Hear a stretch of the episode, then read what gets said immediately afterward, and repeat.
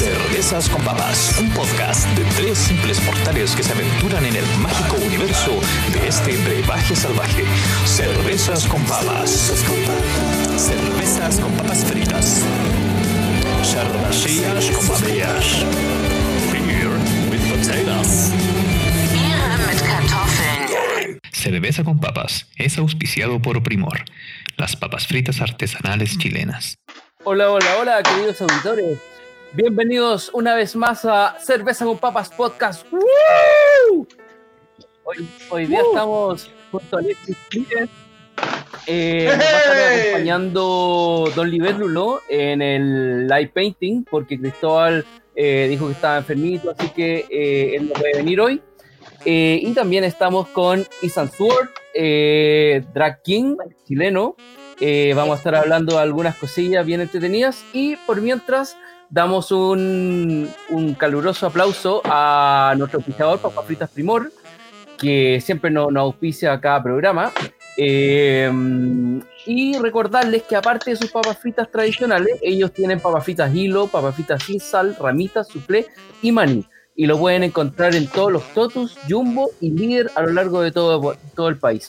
Así que bienvenido, Esan. Eh, bueno, eh, pa- pa- para empezar el programa, eh, más o menos quiero preguntarte qué es un drag king, porque eh, mucho, mucho se conoce del drag queen, pero el drag king es, es un término menos, menos utilizado, ¿cachai? O, sea, o, o menos, menos visto aquí en Chile, pero eh, no sé, ¿qué, ¿qué nos puedes contar al respecto? Sí. Eh, para empezar, bueno, me presento. Mi nombre es Ethan Sword, que como bien dijeron ustedes, soy Drag King. Y Drag King, acá vamos a hacer como una explicación, como un término paraguas. ¿Por qué? Porque, por ejemplo, existen las drag queens que se encargan de personificar la esencia femenina de las cosas en el drag, mientras que el drag king se encarga de la esencia masculina, con todo lo que eso implica. Es decir, eh, de cualquier tipo de masculinidad estoy hablando, cualquier tipo. Si yo de repente me presento como un hombre queer y quiero performar como un hombre queer, eso puedo ser. O si quiero ser un super macho men, también puedo ser un super macho men así increíble. Es como todo el espectro de la masculinidad que existe en el fondo. Pero lleva como un extremo. Sí, pueden haber extremos y pueden haber interpretaciones. Por ejemplo, hay gente que, no sé, pues, le gusta hacer criaturas y hacen demonios. Y esos demonios no siempre son totalmente masculinos, porque además hay que entrar a cuestionarse qué es lo masculino en este mundo actual, digamos. Pero si yo quiero hacer un constructor, por ejemplo, un constructor, no sé, pues peludo, sudado, Claro. realista. Eso se supone que es ser superhombre. Claro, así como- Gracias, Ethan, pero es demasiado decir. Yo justo vengo saliendo de la obra. Eh, yo trabajo en la construcción. Ah, mira, y- ¿viste? Y Ethan, gracias por venir a este programa. eh, bienvenido. Para mí es súper importante tenerte aquí. Gracias. Y me siento muy feliz y muy cómodo de que estés en este programa. Primero que nada, eh, justo quería venirte a hablar de esas masculinidades, estas masculinidades que se nos han eh, heteronormadas, o sea, impuestas, que realmente no tienen, eh, bueno, no tienen un sentido, pero son, es una crueldad, es una crueldad que se le aplica hacia, eh, hacia, el- hacia el hombre, es una crueldad que se le forma y se y más que desarrolla, se... eh, porque no es un desarrollo, porque esto, esto es algo que está eh, profundamente mal. O sea, yo veo Mm, eh, cuando te dicen el niño no llora, solo da onda, ¿cómo que los niños no lloran? O sea, los niños lloramos. O sea, entonces quiero que me digas tú, Ethan, cuéntame eh, cómo ha sido esto para ti, así me encantaría saber tu punto. Sí, la verdad es que desde el punto de vista del drag, yo me he ido encargando de investigar las masculinidades más para mí mismo en un tema como de exploración y también de entender que en este mundo tienen que caber masculinidades distintas y no se puede seguir penando, digamos, no se puede seguir castigando a un hombre si un hombre se muestra, entre comillas, con algún atributo femenino. Así como a las mujeres se les exige el ser, no sé, sumisas, suaves, eh, verse siempre bien, siempre sonreír o agradar, al hombre, como tú dijiste, se le exige ser siempre determinado, saber de mecánica, electricidad, instalar baldosa, qué sé yo. Esos roles, la verdad, eh, cada día nos atacan más. Entonces, claro, yo me declaro como un hombre trans en mi vida privada y en la performance soy un hombre también. Entonces me encargo de ver otras masculinidades y cómo las represento y cómo eso les sirve a otras personas para también deconstruir el tema de la masculinidad. Sacar la masculinidad tóxica, poder saber que los hombres sienten emociones, que tienen emociones, que pueden llorar, que pueden vestirse de rosado y eso está bien. Al igual que, por otro lado, una mujer puede ser ruda, puede hacer instalaciones y un montón de cosas. A los niños eso particularmente ahora como que no les importara mucho, pero después cuando adultos nos encontramos con esas barreras todavía. Entonces queda harto por hacer. Queda harto, harto por hacer. Igual, queda harto por hacer. Perdón, dale. adelante. Queda harto por hacer, pero sabes que eh, con gusto yo me he dado cuenta de que eh, compañeros de obra, compañeros constructores, gente con la cual trabajo, cada vez eh, hay, un, hay un desarrollo de me atrevería a decir, casi de clase. O sea, lo que mm. decía Lemebel de, de, decir, no es lo mismo ser un maricón de, de, barrio, ¿cachai? No es lo mismo ser un maricón de Pobla, weón, que ser un gay de barrio alto. Yo creo que cada vez nuestros, eh, nuestros compañeros, nuestros propios eh, eh, gente nos está entendiendo mucho más, o sea... Mm siento con, con, orgullo, de hecho esto lo digo con mucho orgullo, siento que dentro de la gente que he conocido en, en el último trabajo, por ejemplo, hay una opción de decir sí, o sea, eh, adelante, o sea, bienvenido, o sea, sí, los estamos esperando. Qué bueno eso. Igual yo, yo tenía un punto ahí que me, me, parece ya como, como que igual han cambiado harto los tiempos en el que eh, eh, todo eso que dijiste como eh, de que el niño tiene que ser machito, etcétera, yo, creo que ya como que como que está pasando eso un poco y queda como para las generaciones como más, por ejemplo, boomer, ¿cachai? Pero pues, las generaciones más, más, actuales como que lo tienen más asumido, ¿cachai? Por ejemplo, desde, desde la generación X, yo soy X, hacia adelante ya como, como que empieza a cambiar un poco la vida. Entonces, puta, cada vez más onda se va aceptando todo y bueno, eh, va a llegar un momento en que va a ser todo natural, ¿sí? Claro. Sí, es lo que se espera en realidad. Porque, ojo, también tiene que ver como, como decía acá el compañero Alexis, el tema tiene que ver con una conciencia de clase y también con una conciencia de dónde estamos ubicados. Porque, por ejemplo, acá en Santiago, digamos, los que vivimos en Santiago, vemos una cierta realidad y más si vives en cierto barrio. Pero basta con que yo saque mi pie un poco más allá. Por ejemplo, si yo voy a un barrio, voy a ser tal vez más extremo, o un barrio de un pueblo que está en las afueras de, no sé, por Ñuble, por mm. decirte, se siguen arreglando a machetazo. Mm, entonces, es verdad. Claro, entonces no todos vamos al mismo ritmo y nosotros también tenemos el fenómeno de la burbuja o la cámara de eco, sobre todo en redes sociales, que es como que yo digo, no sé, las existencias trans son válidas, debiera ser una verdad para todos. Mm. Y todos mis amigos van a decir, sí, te apaño, sí, compañero, estamos bien, son todos válidos, las mujeres trans son mujeres, los hombres trans son hombres, y todos somos felices. Pero basta que me meta a comentarios de la radio Bio, Bio para darme cuenta que la cosa no es así.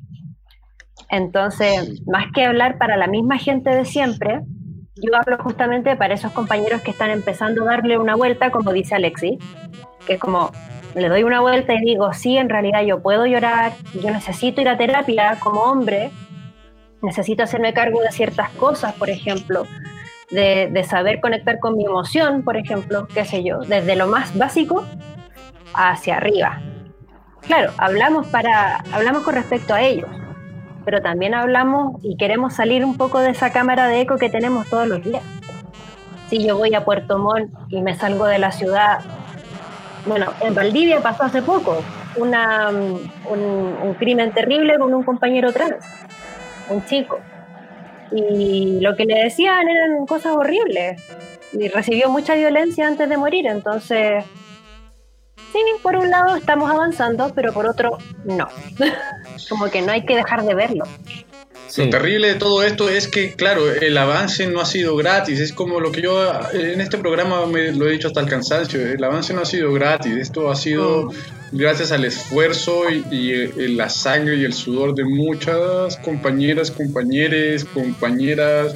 Eh, no solamente en el ámbito de, sexual, sino, o sea, no podemos olvidar que tenemos ocho horas de trabajo gracias a que gente en Chicago murió de una forma horrenda, ¿no? Colgada. Sí. Eh, esto nos ha pasado mucho en este país, que es un país reactivo, a donde la ley de tolerancia se llama ley Samudio, o sea, tuvimos que esperar a que pasara eh, una atrocidad innombrable para eh, tener una ley, o sea, eh, yo estoy contigo, Ethan, o sea, realmente hay situaciones que son que, son completamente ilógicas, ¿no? O sea, ¿cómo tenemos que esperar a que pase esto como sociedad para reaccionar a que un cambio ya está aquí, que está presente? Claro. ¿Qué opinas tú con el, por ejemplo, el tema esto de Daniela de la Vega, que con el el programa de internet, este, un, software eh, en el cual se le atacaba, claro. en el cual se le atacaba directamente. Es, terrible porque yo encuentro que el mundo de los videojuegos es un mundo súper rico, súper interesante, donde uno también puede tener un discurso. Y si estas personas escogieron el discurso del odio, habla mucho de quién desarrolló el juego.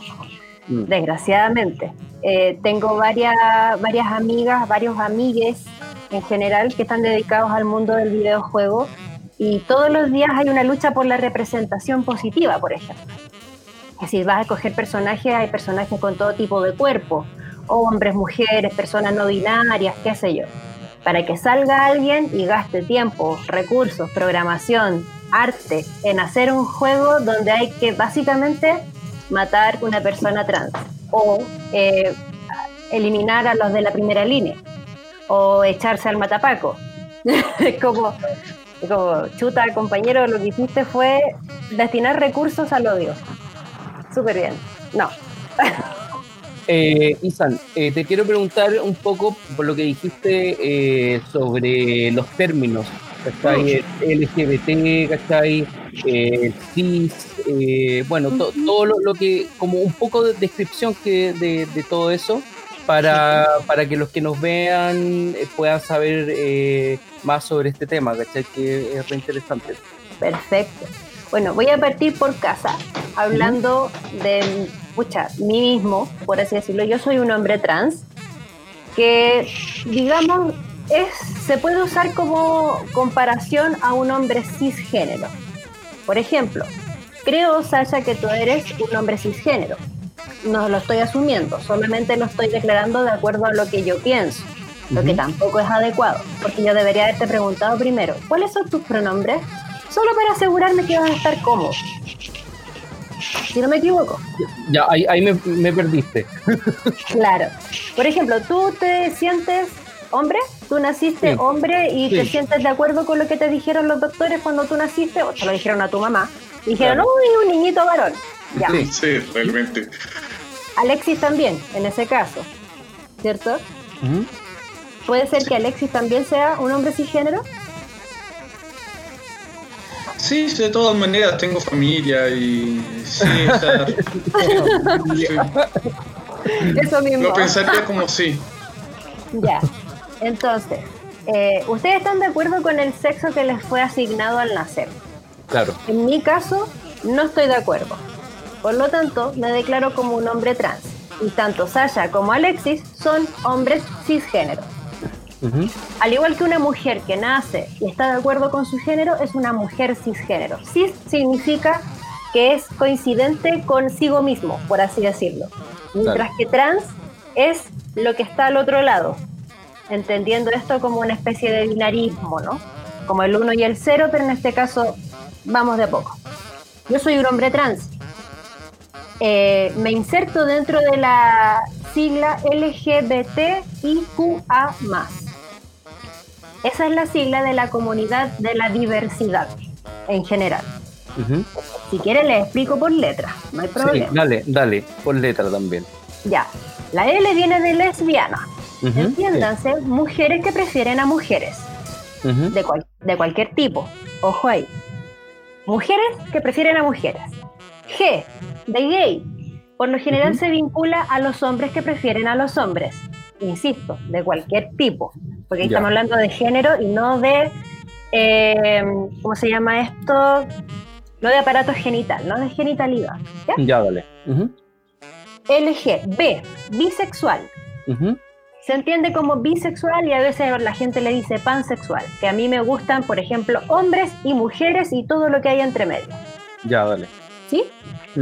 La T viene de trans, pero esta T se divide en tres, usualmente. Vienen tres T juntas. Transgénero, transexual y travesti. ¿Ya? ¿Ya? Eh, usualmente ya no se está empleando tanto el término transexual porque hace apelación a qué tan intervenido está tu cuerpo por eh, cirugías o por hormonas.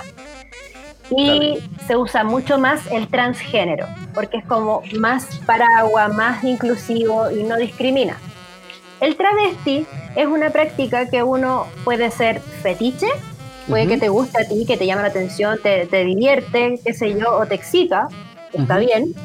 Y también se considera como travesti transformista, que uno lo hace a veces por un afán performático, arriba de un escenario, en la calle, lo que se llama ser travesti. Tal cual. LGBT y viene de intersexual. Es una, es, es, es, una parte del espectro que no tiene que ver tanto como con eh, la orientación sexual, tiene que ver más como con tu seteo cuando naciste. El intersexual se le conocía anteriormente como hermafroditismo y no es correcto ah. llamarle así. Ya. Claro, la persona intersexual a veces. Tiene los dos sexos Claro, a veces nace más con uno, otras veces los doctores lo que deciden es operar en el mismo momento porque encuentran una anomalía, pero otras veces no se manifiesta hasta mucho más tarde. Entonces esa persona es intersexual, puede no tener más atributos de uno de los dos lados del espectro, ¿ya? LGBTI. Q viene de queer, queer que son las personas que son digamos, disidentes de cualquier norma de género o de orientación sexual. Es como un término mucho más amplio. Cualquier persona casi puede ser queer, tanto para vestirse, expresarse, amar o autodefinirse. La letra A viene de asexual. Asexual. Asexual, sí. Las personas asexuales son personas que usualmente no tienen intención de tener relaciones sexuales intención o deseo. Hay personas que son demisexuales, que son 100% sexuales, que no quieren tener nada. Y así hay distintos tipos de personas asexuales, que es como también se considera una orientación especial, digamos. y, el símbolo más es para cualquier otra categoría que pueda haber quedado fuera, que todavía tal vez no tiene nombre. o, no, o, no, se inventa. Exacto. De hecho, si, nos vamos metiendo más y más en cada categoría, puedes encontrar muchas más. Pero básicamente esa es como la más completa según la comunidad y todo. Eh, bueno, y, dentro del, tema como, como eh, drag, ¿cachai? Drag King, en el mundo, ¿cómo, cómo se ve eh, el auge del, del, drag king? Porque, claro, como dijimos al principio, todos, todos conocen el drag queen, pero el drag king es, como más, más limitado lo que se conoce. Pero yo creo que, por ejemplo, en Estados Unidos, que debe ser como la cuna de, del, del movimiento de haber mucha más onda y eso, y, mm. y para los distintos países se, se, se reduce considerablemente. ¿Cómo, ¿Cómo, lo ves en el mundo y cómo lo ves en Chile? mm, o sea, tienes un poco de razón con respecto a tu proyección. En Estados Unidos yo diría que es como donde más drag king hay en general. Pero también hay mucho, por ejemplo, en Europa, y aquí estoy hablando en Francia, hay varias como agrupaciones de drag king, en España también hay muchísimas, en Italia, bueno, en todas partes hay drag king, pero da la casualidad que no se conocen tanto porque generalmente el drag king lo ejecutan las mujeres o otra población que usualmente está invisibilizada lo ejecutan personas trans o no binarias. Y insisto, en este mundo del drag hay una especie de imperio por parte de los hombres cis que se, que se montan como drag queen. Por ejemplo, RuPaul técnicamente es un hombre y la mayoría de los participantes de RuPaul Drag Race son hombres. Ahora últimos ah. claro, ahora últimos se han incluido un par de, o sea, no, no tan últimos ya. Se han incluido algunas personas que son mujeres trans, pero que han salido del closet durante el programa o después del programa. Pero originalmente son todos hombres. Diga. Y tan, en el fondo, o sea, tú lo que me dices es que hay una reproducción del sistema, del sistema eh, machista, del sistema patriarcal, eh, del sistema en el fondo, eh, en la concepción sexual y la apropiación sexual del, del individuo. O sea, finalmente uno busca esta liberación corporal, esta liberación del cuerpo, cuerpa o el, eh, el cuerpo, y, aún así el sistema eh, te copta. Mm. Sí, la verdad es que algunas personas dicen que el drag lo que hace es como reproducir lo mismo que estamos viendo todos los días. Pero si uno mira más de cerca, la verdad es que no. Ahora, hay que decirlo, mientras más antiguo el drag o mientras menos deconstruida la persona, más va a tender al binarismo, más va a reproducir los mismos cánones de belleza, más va a pensar en que hacer drag es solamente hacer a mujeres perfectas, por ejemplo. Esto me lleva a pensar, por ejemplo, otras culturas. Por ejemplo, yo soy mexicano, ¿no? Eh, en México hay una región que es un, el istmo de Tehuantepec, a donde eh, el tema eh, de drag queen eh, o drag king es un tema bastante superado, ¿no? Por decirlo así, porque es un tema que está dentro del tema social. O sea, es tan así que hay un género que se llama los muches, que se le permite a, un hombre tomar el rol de una mujer y, no solamente el rol, sino que se le considera socialmente una mujer. Y nadie lo cuestiona, o sea, nadie se le atrevería a cuestionar algo porque es una norma social. Tan, Tanto como a nosotros no se nos ocurriría eh, cuestionar eh, el incesto, para ellos tampoco es un tema. O sea, eh, la pregunta es como, ¿dónde más podemos aprender? O sea, ¿dónde más podemos deconstruirnos? ¿En qué lugares podemos como hombres eh, como Sacha y yo, que somos hombres, eh, como decías, heteronormado, ¿cómo podemos deconstruirnos nosotros mismos? Porque es un, es un trabajo que debemos hacer. Sí, sí, está súper complejo porque hay una especie como de tabú cuando se viene del mundo de, de la hombría heteronormada y cis patriarcal también ojo, ahí es importante analizar el fenómeno o, el concepto de patriarcado en ese caso. Eh, hay como una especie de tabú cuando se empieza a hablar de lo femenino. Eh, que si te arreglas mucho, si te echas mucho perfume o si te perfila la ceja, eso es muy femenino, por ejemplo. Eh, hay que cuestionarse realmente de dónde provienen estas, estas estructuras. Por ejemplo, tú me hablaste de, este pueblo de, de los muches, que son una entidad de un tercer sexo, digamos, o un tercer género, que perfectamente existen y se les comprende. Eh, de la misma forma existen otras realidades, por ejemplo, en Indonesia, en la India también hubieron muchísimos tipos de género, en Nueva Zelanda también hay muchos pueblos que han tenido el tercer, el tercer sexo, el tercer género, como por ejemplo los dos espíritus en, los pueblos originarios de Norteamérica. acá en Sudamérica también hay varias entidades que son neutras y que no se les cuestiona, por ejemplo. Efectivamente. ¿Y de dónde puede uno empezar a cuestionar este tipo de cosas? Es desde el colonialismo, por ejemplo. Eh, los pueblos originarios ya tenían eh, el concepto de lo posible que había un tercer sexo. En México los muches existen hace muchísimo tiempo y han existido de manera eh, originaria, digamos, sin mayor cuestionamiento. Pero bastó con que llegara el pueblo español y el cristianismo para decir que todo eso era una aberración y era una barbarie. Y básicamente es como, bueno, vamos a borrar de un plumazo toda nuestra riqueza, tanto sexual como de género, identitaria. Y eso ocurrió en todas partes. Para el, cristianismo, para el cristianismo todo era una aberración, las brujas, todo, todo, todo. Las mujeres. Sí, en general. Claro. Eh, todo aquel que llevara en contra su poder, sobre todo las mujeres. Mm, imagínate, o sea, una mujer que supiera eh, de medicina o de herbolaria o medicina de plantas, bruja. Mm, ¿Por qué? Porque, porque sabe cosas. Mm. Entonces, ¿qué pasaba, por ejemplo, no sé, con los pueblos que llegaron, que llegó Colón, por ejemplo, a, la isla de Santo Domingo, si no me equivoco, una de las primeras islas, desaparecieron todos los lugareños, se los pitearon todos y no entendían nada de cómo vivían su sexualidad.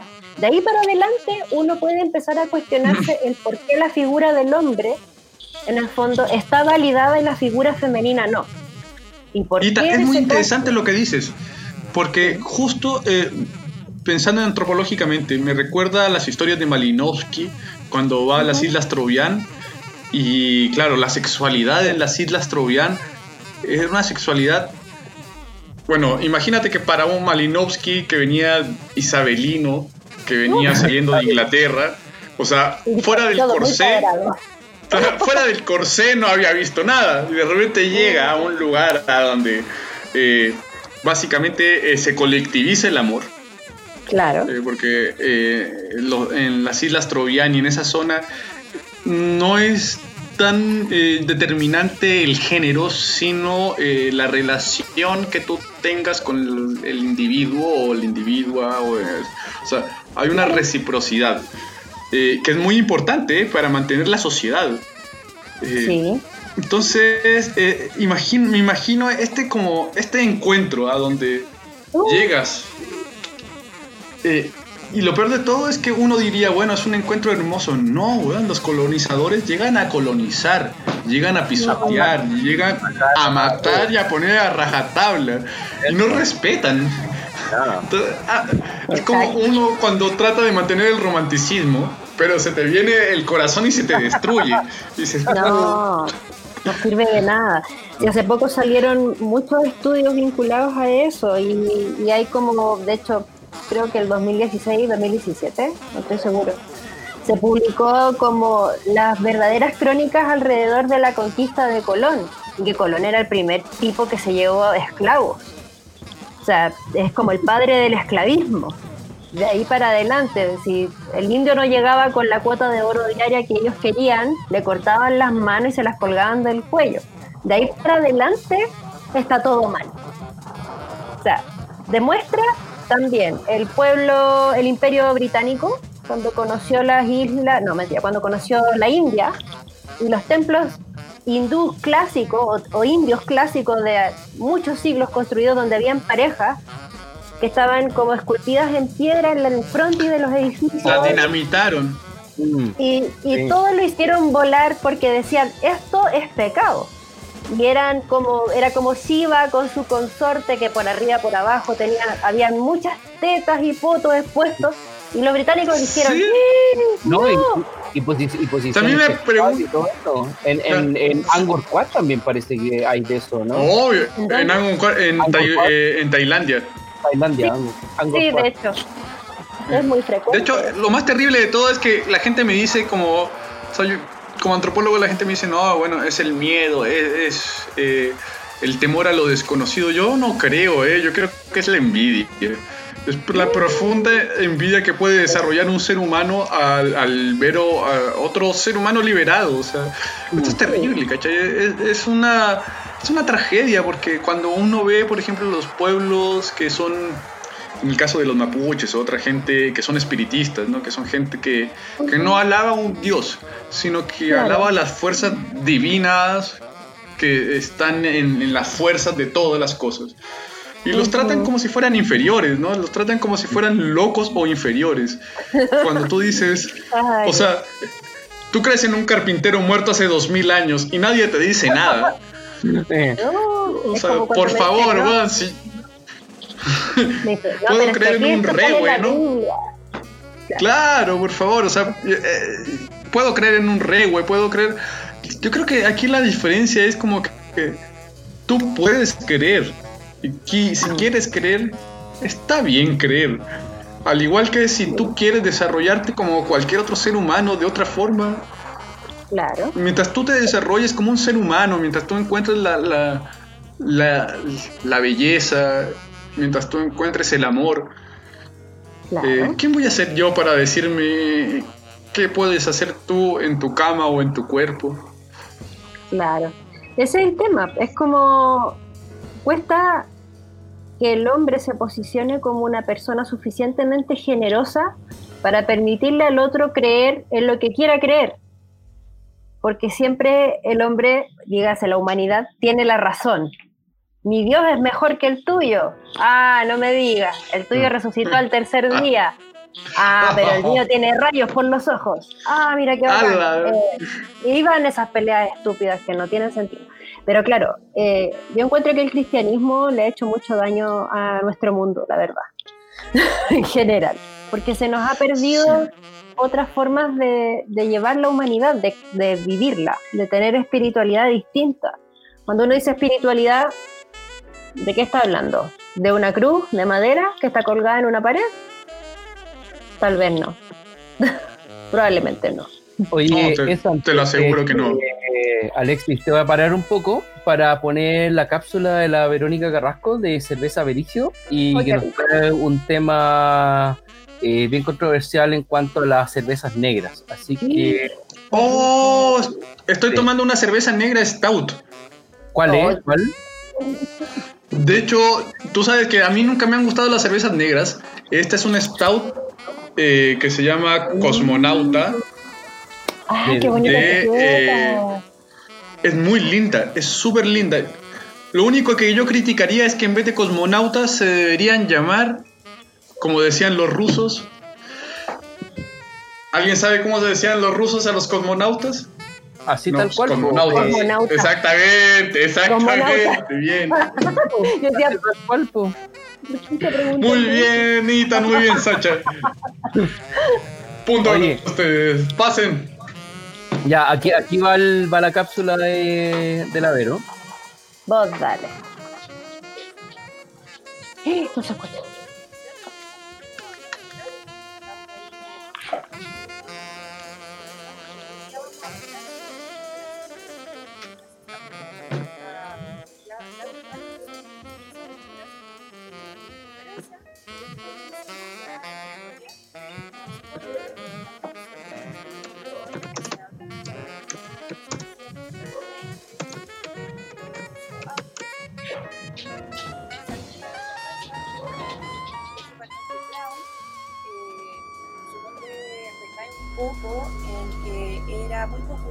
Clase trabajadora. Entonces, eh, Porters eh, alude al portador, al cargador de maletas de los puertos mercantes y bueno, su origen radica en Inglaterra y haga- sufrió muchas variantes como estilo a través del tiempo debido a la revolución industrial, a las guerras, a que hubo mayor disponibilidad de maltas especiales con el tiempo, principalmente la malta tostada. Y con el tiempo también fue muy adulterada. Hubo un tiempo por limitaciones tanto de insumos como por restricciones eh, legislativas en su producción, en donde se adulteraba y se le agregaban tintes o ingredientes para hacerla más oscura y más fuerte, eh, aludiendo a una cerveza más cara. Eh, también empezaron a abundar estas recetas en diferentes partes de Europa y las botas más fuertes se les llamaba Stout Porter aunque hay escritos que dicen de que la palabra stout alude a un término más general a, algo más fuerte, de, mayor graduación alcohólica, de mayor complejidad, no solo una cerveza oscura. Aún así, actualmente las principales eh, diferencias que podemos percibir y que las mismas guías a veces que tratan de categorizar los estilos nos indican a pesar de que cada estilo, porter o stout, tiene diferentes subestilos que pueden hacer que hayan algunas variantes, o incluso una línea muy delgada de diferentes, las por lo general son cervezas más brown, no tan negro intenso, eh, con un enfoque más hacia las maltas y hacia el chocolate, a diferencia de las stout, que son cervezas un poco más fuertes, más robustas en cuanto a graduación alcohólica, en cuanto a tostado que podemos mm. eh, tenemos eh, tostados, torrados, café, chocolate, mucho más intensos que en las portes. Así que por lo menos sensorialmente podemos eh, estas grandes diferencias. Así que los invito a hacer una cata personal de Porter con Stout y ahí me cuentan si están de acuerdo o no con esta descripción. Saludos. Qué buena. Buena. Qué me encanta, me encanta porque es seca y aparte es el único momento realmente cultural de nuestro programa. el, el, resto va a hablar por hablar. En serio. Porque mira, yo me estoy tomando un stout sí. Yo me estoy tomando en este momento, decía, eh, un Imperial Stout de Jester Cup y la verdad es que cada vez que me la tomo después de la cápsula he coincidido, misteriosamente he coincidido con la cápsula y me encanta. Es como volver a tomar. Eso. No, tomar, tomar informado, que es, es lo bueno. Así que sí. ¿qué tomando, ¿cachai? O, qué, puedo, qué, puedo, percibir en, en, lo que voy a tomar, ¿cachai? Mm, Por ejemplo, lo que me decían esta stout está muy rica. O sea, Jester Cup, a mí me, no me, generalmente las cervezas negras no son mi estilo. Pero debo confesar que cada vez más estoy enamorado de esta casa. Eh, Jester, una belleza cervezas. Se las recomiendo. Todo lo que he probado de ellos son muy buenas chelas. Y tan, eh, yo ahorita quiero hacer una pregunta muy eh, personal. Dale nomás. ¿Cómo podemos hacer para que no salgan eh, eh, más niños, niñas, niños, niños transgénero, niños LGBT, niños diferentes, niños... ¿Cómo podemos hacer para que esta gente del futuro no salga sin ninguna alita rota, como decía Lemebel, ¿cachai? ¿Cómo podemos hacer para que para que sea un lugar para todos, para todos? que porque siento que mientras más nos podamos educar como adultos y podamos irnos nosotros como abriendo a, a las cosas que, que son y que existen y que están y que son válidas por existir, mientras más nosotros estemos educados y formados, digamos, eh, vamos a poder darle más cabida a, estos chiquitos, a, estos, a este chiquites, la verdad. De como si vienen, si vienen como vengan, la cuestión es que encuentren amor y que no encuentren prejuicio. Si finalmente cuando lo que importa es que cuando uno crece, encontrar apoyo y encontrar eh, una crianza buena, encontrar amor y no, por ejemplo, expectativas sobre los niños, que es una cosa muy terrible. Creo que como adultos tenemos que aprender a lidiar con las expectativas que montamos sobre el, el resto, sobre otros adultos y sobre los niños, sobre todo si son hijos propios. Y, y tenemos que ser abiertos, tenemos que ser generosos porque después de todo, esos niños, mientras más obstáculos tú les pongas, más infelices van a ser. Las alitas rotas salen por eso. Yo creo que las alitas rotas salen por culpa de los adultos. Mm, totalmente.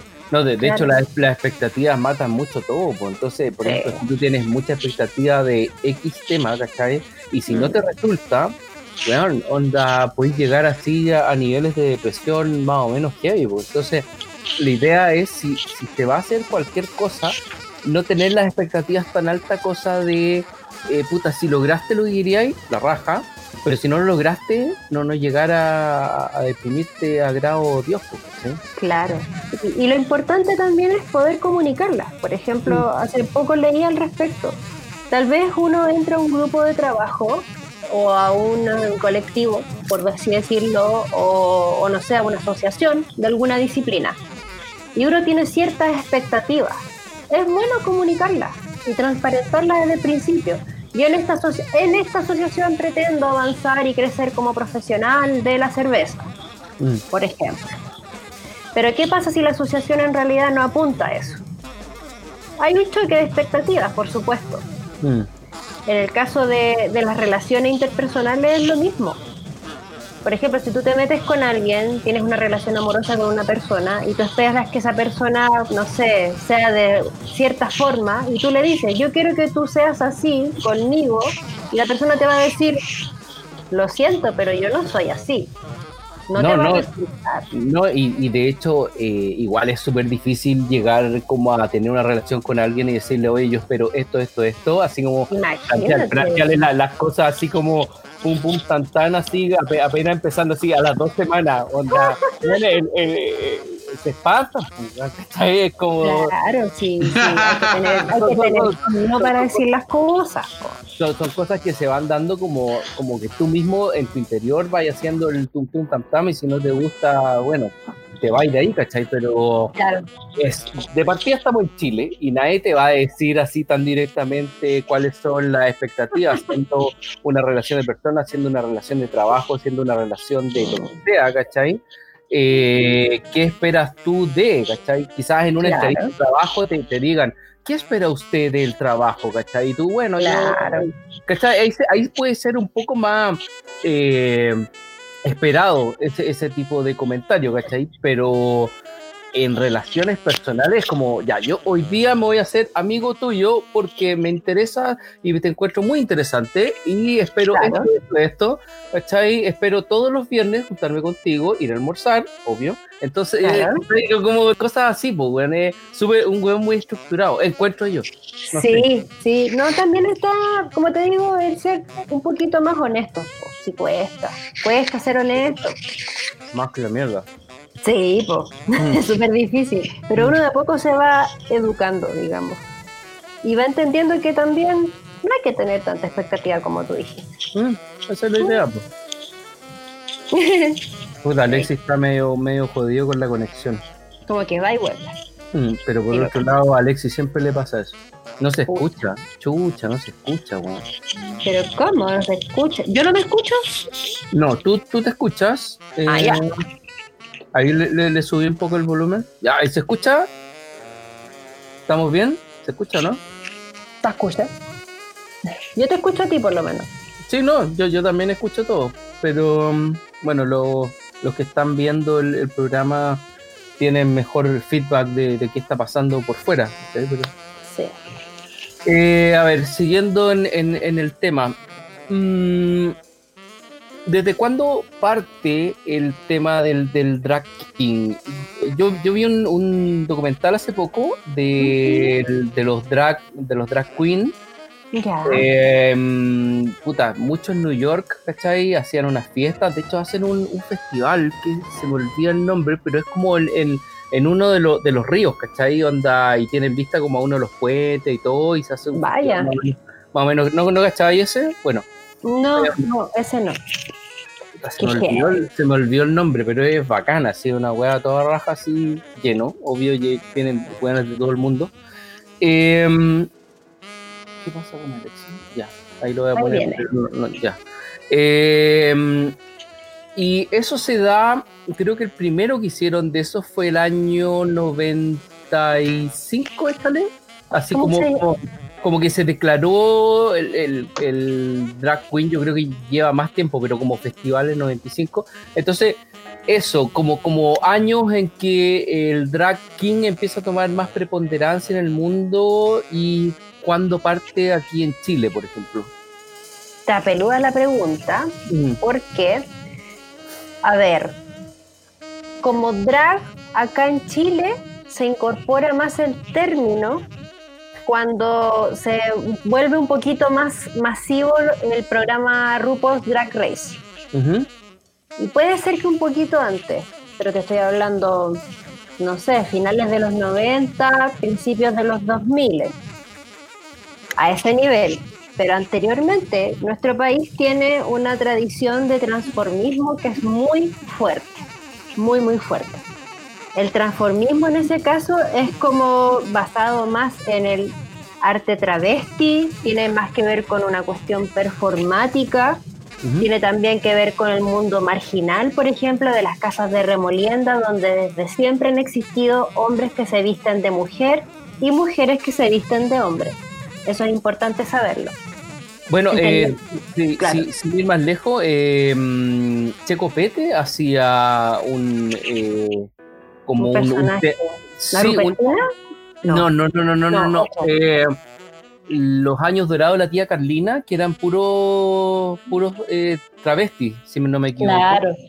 Claro. Eso en el, no sé, no sé si 89 o 91 por ahí, pero antiguo. Eh, Claro. Acabo de ca- cachar el, el festival, se llama Wickstock, ¿cachai? Como Woodstock, pero Wickstock, sí, como- como peluca Wickstock. stock. claro. ¿Cachai? Se hace en New York y es puta la fiesta de drag queen más grande del verano, ¿cachai? Ay, qué entretenido. Mm. ¿Sabes que lo voy a buscar inmediatamente? Ah, ya. Eh, no, mira, por supuesto, desde siempre, desde que la humanidad es humanidad, han existido las personas que se travisten. Por eso Ujú. te decía que dentro de todas las siglas estaba la T y en la T estaba travesti. Travesti se puede entender de muchas formas. Por ejemplo, está en teatro la técnica travesti, que es cuando un personaje expresamente en un guion tiene que ser travestido. Un hombre vestido de mujer o una mujer vestida de hombre.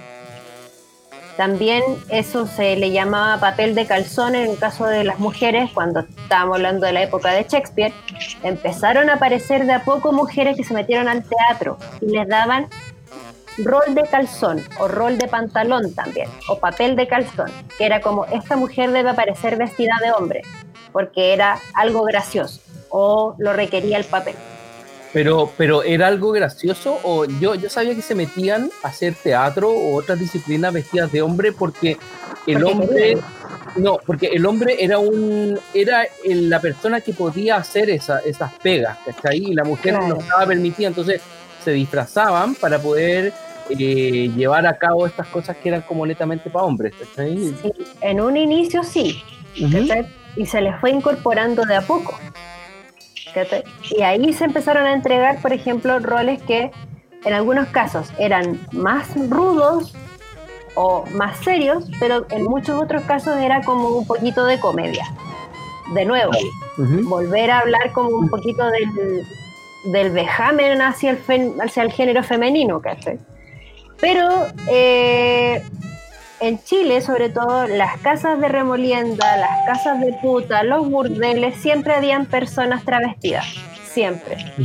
Y de ahí viene el término que es como bien popular decir, es que esta es muy travesti. Y por eso se habla de la marginalidad del ser travesti, por ejemplo. ¿Cachai? Pero siempre ha existido, siempre, siempre ha existido. Por ejemplo, el, el circo Timoteo, que es un circo de muchos transformistas y además de arte circense, sea, estaba todo incorporado en la misma carpa, digamos. Eh, se funda, si no me equivoco, en el año 67, 64, no me acuerdo bien el año. Pero desde ahí en adelante tenemos una gran rama de travestismo, de transformismo. Eh, el Bim Bam Boom también tenía Claro. muchas chicas trans que se transvestían, o en este caso eran chicas trans que eran más mujer nomás, filo, y eran eh, chicas chokers Ujú. que eran coristas, con plumas, con tocados, con, con sostén y calzón bien bonito y zapatos con taco haciendo coreografía. Pero eran personas trans también y transformistas aparte. Entonces, claro, Dale, dale. Bueno, el circo siempre ha entregado un espacio. Yo saludos siete años en el circo. Hola. el circo siempre a toda mi familia del circo los quiero mucho. Oh, Eh, siempre el circo ha entregado un refugio, es un refugio para la gente diferente. En el circo eh, no te juzgan, en el circo todos valemos igual, en el circo eh, lo único que importa es la función. Exactamente. De esto se parece mucho al tema del drag en general. Y por eso también se hace un poquito como la analogía, entendiendo que las artes circenses son un poco distintos, digamos. En cuanto al, al tema de los drag kings y también las drag queens, tenemos que también dar gracias, por ejemplo, al mundo del burlesque, al mundo del cabaret, al Music Hall de Londres, por ejemplo, a, las boats y los bares de la, de la era de la prohibición, por ejemplo. Ahí había muchísimo transformismo y también habían mujeres que se vestían de hombres. Justamente venían desde la época de las, de las troops, que eran más bien nómades, que andaban presentándose en, en cabaret con números de burlesque, vaudeville también, estoy hablando del siglo XVIII-XIX, que es como heredera de esta carga teatral de las troupes de teatro mezcladas con circo, mezclada con trovadores y gente que divertía de pueblo en pueblo.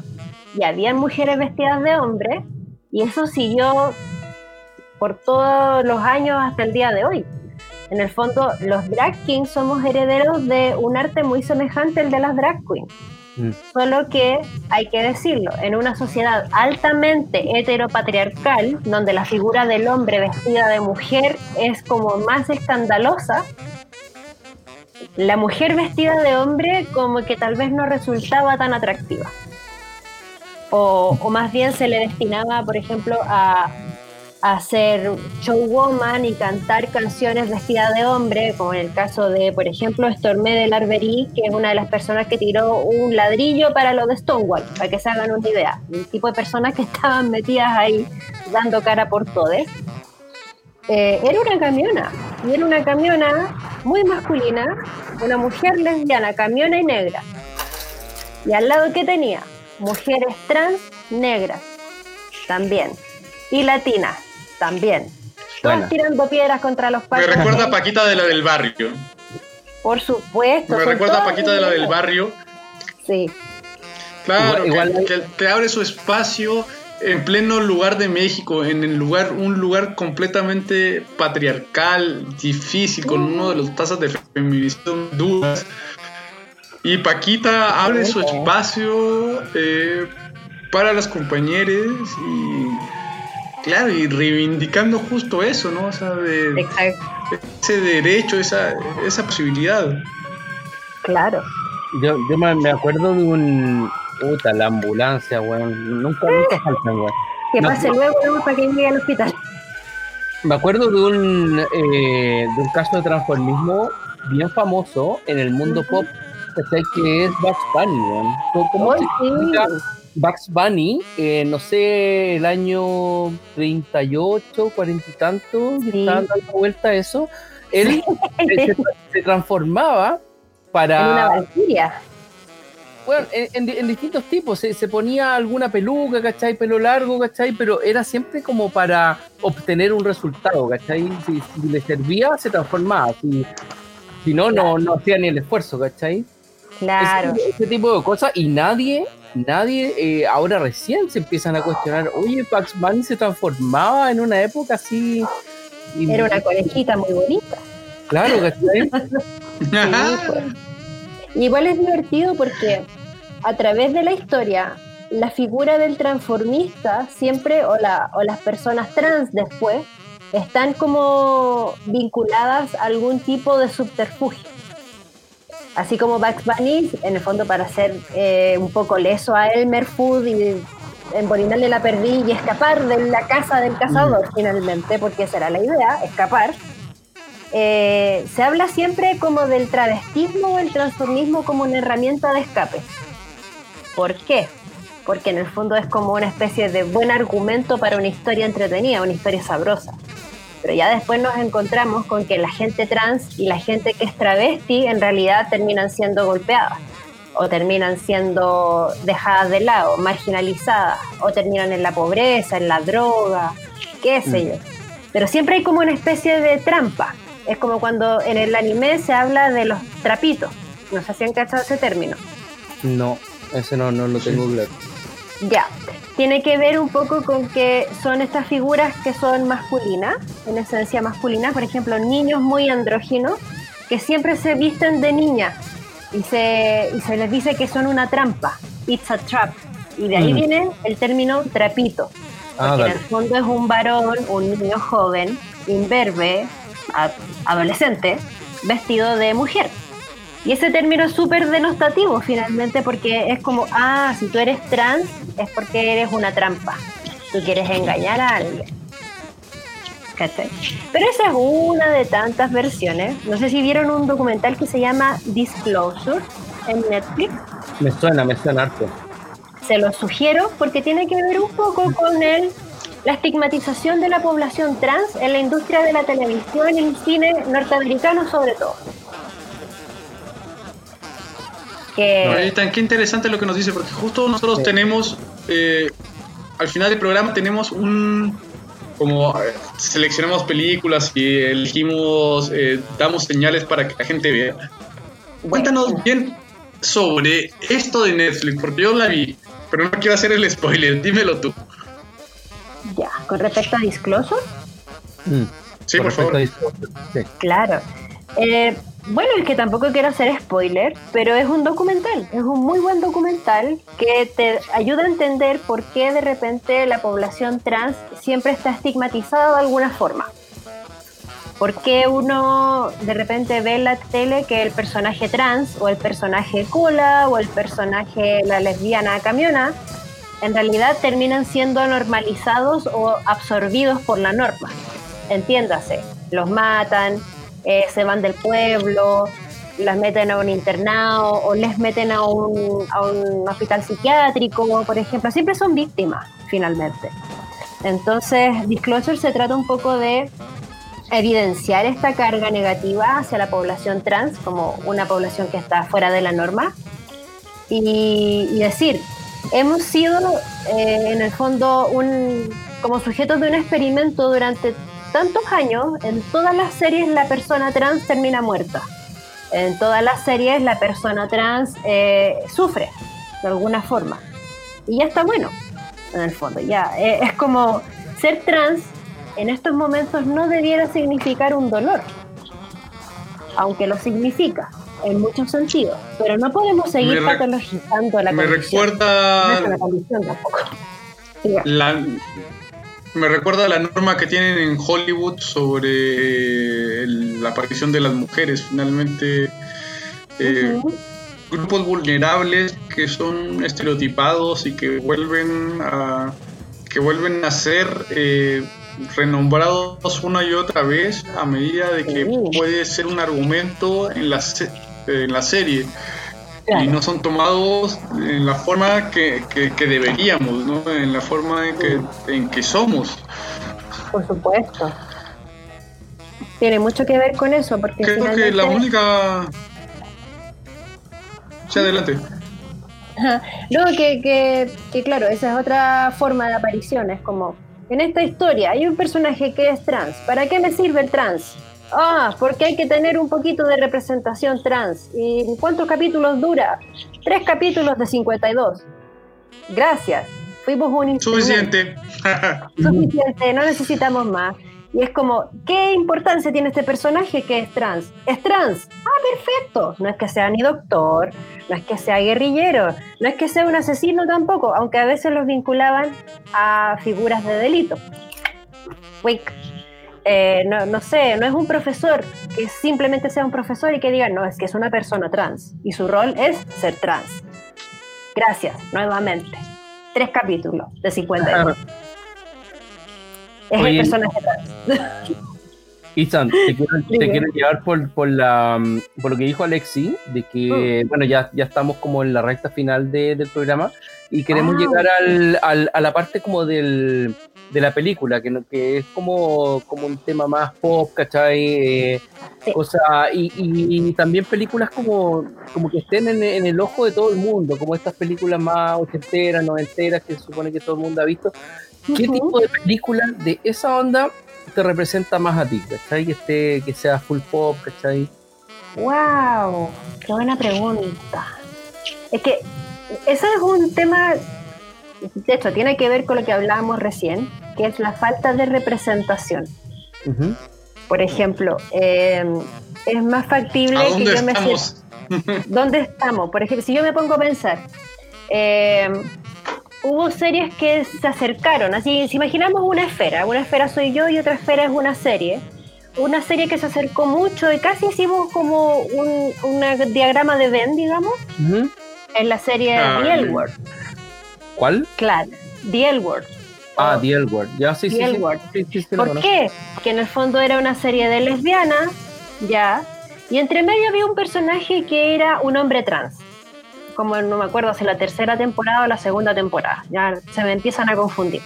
Y también aparece un personaje que es un drag king. Entonces, por un lado, empiezan a resonar esas cosas en mí. Y The L Word para mí fue muy divertida, pero después tú le das 20.000 vueltas y dices, bueno, aparece un hombre trans en una, comuna, en una comunidad lesbiana inmediatamente es satanizado el personaje. Y digo, pucha, eso no me representa. Ya, o por ejemplo, la película Los chicos no lloran, que es una película súper triste, súper, súper triste, que salió cuando yo justamente estaba en mi proceso de salir del closet y entender que yo podía terminar igual que la protagonista, que era una lesbiana camiona, que se hacía pasar por hombre en algún momento. Entonces uno dice, pucha, quiero una representación, pero ¿cómo? Si en todas partes o los matan o eh, termina todo mal.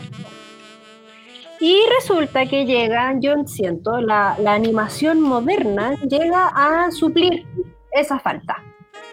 ¿La, la animación japonesa o cualquier tipo de animación? Cualquier tipo de animación.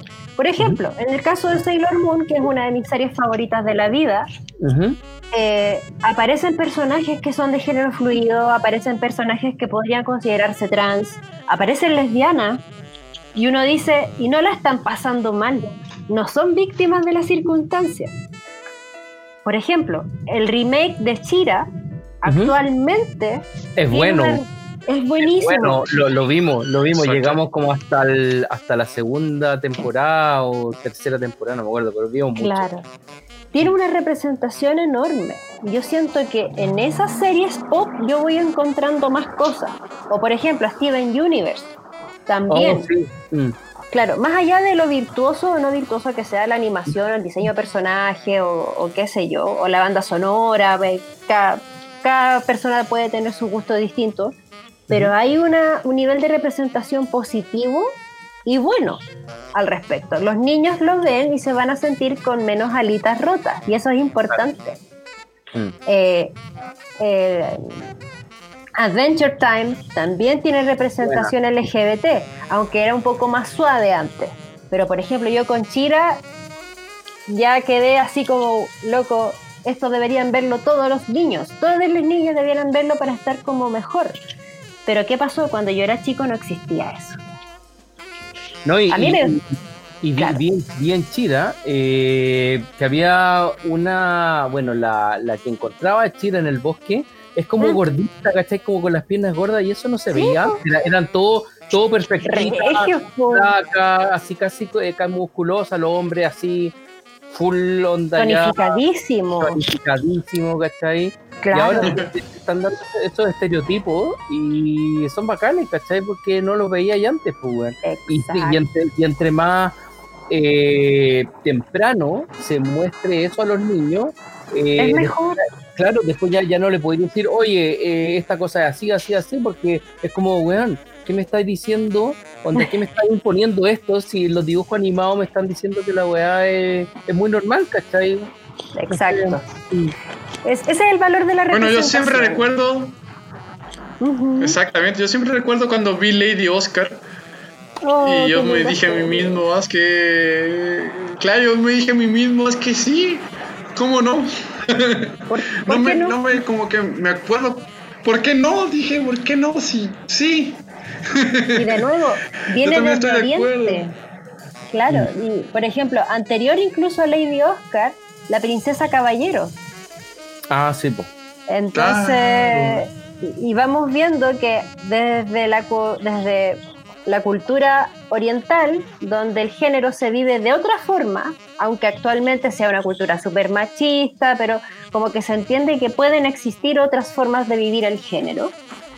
Eh, la princesa caballero, Lady Oscar y heredera de Lady Oscar, Utena, en los años 2000, por ejemplo, yo ahí me sentí en casa, digamos.